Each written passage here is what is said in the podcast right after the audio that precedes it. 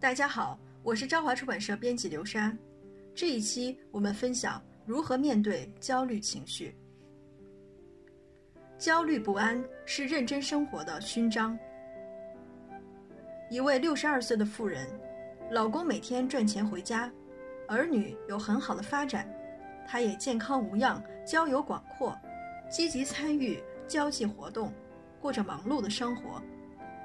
但她每次在我面前总是忧心忡忡，讲述着老公有哪些事让她担心，儿女有哪些事让她伤神，朋友之间又有什么问题，让她按耐不住心中的烦恼。在我看来，您没有任何问题，为什么要担心那么多呢？明明就过得很幸福呀。就是说呀，所以我是幸福的，对吗？是的，您是幸福的。我真的幸福，没错吧？当然，所以请您别再杞人忧天了。女儿，你相信我和他已经重复了三年这样的对话吗？至今，他还是会为了听我对他说“是的，您是幸福的”这句话，而每两周就跑来找我一次，成天担心这，担心那，担心还没发生的事。究竟为什么有那么多担忧呢？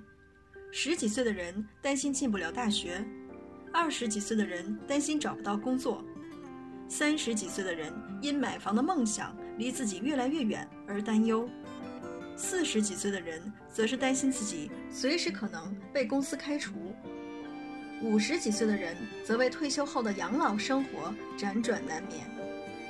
不仅如此。食品安全、天灾、疾病、性暴力等需要担心的事不胜枚举，但因为没有一个明确的解决对策，所以更加令人忧心忡忡。没有人可以从焦虑中获得自由，我们的生活似乎沉溺在这份焦虑不安中。没人能预测自己的未来，所以就靠占卜、咖啡厅和保险。填补这个心灵缺口。虽然保险原是为了不知何时发生的事故或病痛所准备的安全网，但近期推出的保险广告，不禁让人觉得过于夸张地助长了民众的不安情绪。或许正因如此，韩国的投保率有不断增加的趋势。占卜咖啡厅亦然。根据统计调查。包含占卜咖啡厅的整体占卜市场规模高达二至三兆韩元，约合人民币一百五十亿。光是占卜师就已突破四十五万人。英国作家阿兰·德波顿曾在著作《身份的焦虑》中提及：“不安是现代的欲望女用。传统社会缺乏物质而贫困，家庭背景。”往往能决定一个人的身份，所以不是非常公平。平民与贵族的区别，单纯只因种子不同，所以贵族有贵族的生活，平民有平民的生活。这样的结果虽然使生活困苦，心灵却是平和的。然而，在现今强调所有事物都应平等的社会里，普遍认为地位。成就、年薪都操之在己。如果没有成功爬上高位，就归咎于个人不够努力。但职场上高阶职位并不多，要争夺那个位置，就必须打败多位竞争者，所以不断的将自己与竞争者比较。有位大五的男学生曾说：“之所以积累这么多的经验，还是会焦虑，是因为自己猜想别人同样积累了许多经验。”为了超过他人，还要积累更多。至今，我依然无法忘记他在说完这些话后叹气的表情。这让我想起一位患者恩熙，不知道他最近过得怎么样。恩熙小姐在大学最后一学期申请出国留学，回来后有阵子在网吧打工，偶然得知，原本以为前途不如自己的朋友，竟然在西班牙留学。过着幸福快乐的日子。我呢，光看点燃的烟雾就知道是哪个牌子的烟。在暗处猜着客人的香烟品牌时，而那位朋友却在享受他的青春，到处游玩。他认为到二十五岁左右就应该和二十岁有些不一样，但回首过往，竟发现自己没有什么确切的成绩，他为此感到忧郁。更没想到目睹原本比自己条件差的朋友，却过着比自己更好的生活，更显得自己狼狈不堪。比起没有成果、年纪大却没有丝毫进步的人生，真正让他感到痛苦的是来自与朋友的比较。没能超越其他人就算了，竟然还落后于人，我究竟在这里干嘛？恩熙难以承受突如其来的焦虑。焦虑是一种沉重的存在。当你感受到焦虑时，肌肉会瞬间变得紧张，心跳加速，并感到头晕。因此，任何人都想从焦虑中挣脱。但只要认真努力，争取到自己想要的东西，焦虑感就会消失吗？德裔美国心理学家卡伦·霍尼表示：“人类注定要与不安共存，只要活着，内心一角就一定隐藏着不安的情绪。”别推开焦虑，倾听内心。丹麦哲学家索伦·克尔凯郭尔曾说：“焦虑会使人麻痹，也会使人进步，有无限的可能性。”我个人也这么认为。因为就结果而论，有时焦虑的情绪反而对我们有帮助。焦虑情绪中有种信号焦虑，会预先通知我们即将发生危险。因为人们必须在一定程度的紧张与焦虑状态下，才有守护自我的本能。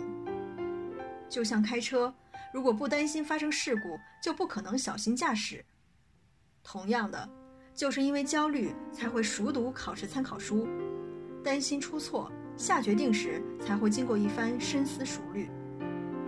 除此之外，《物种起源》的作者达尔文，《浮士德》的作者歌德。戏剧作家贝尔托·布莱希特，《等待戈多》的作者贝克特，《变形记》的作者卡夫卡，这些人的共同点是什么呢？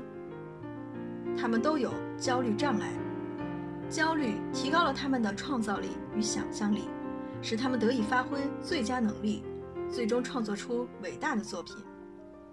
因此，当焦虑找上门时，不用太担心。也不必因为其他人好像都过得很好，只有我这么焦虑而畏缩。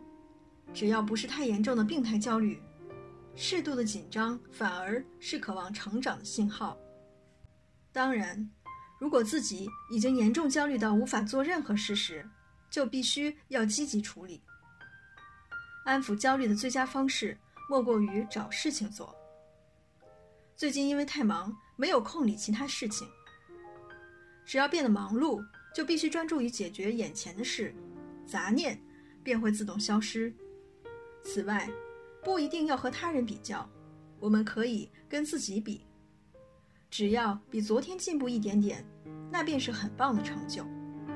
像这样的观点也是安抚焦虑的好方法。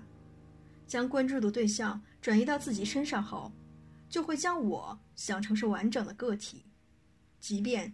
有些地方比上不足，但也可能发现自己的过人之处，找回对自我评价的平衡，不会因轻易与他人比较而信心动摇。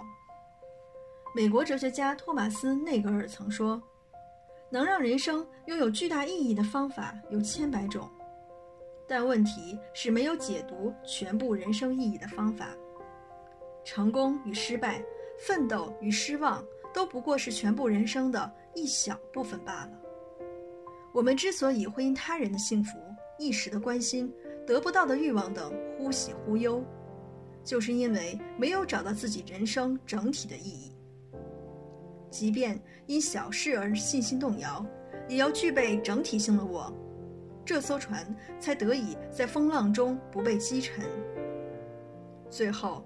如果那些焦虑的事实在无法靠自己的力量化解，不如就将它从脑海中抹去吧。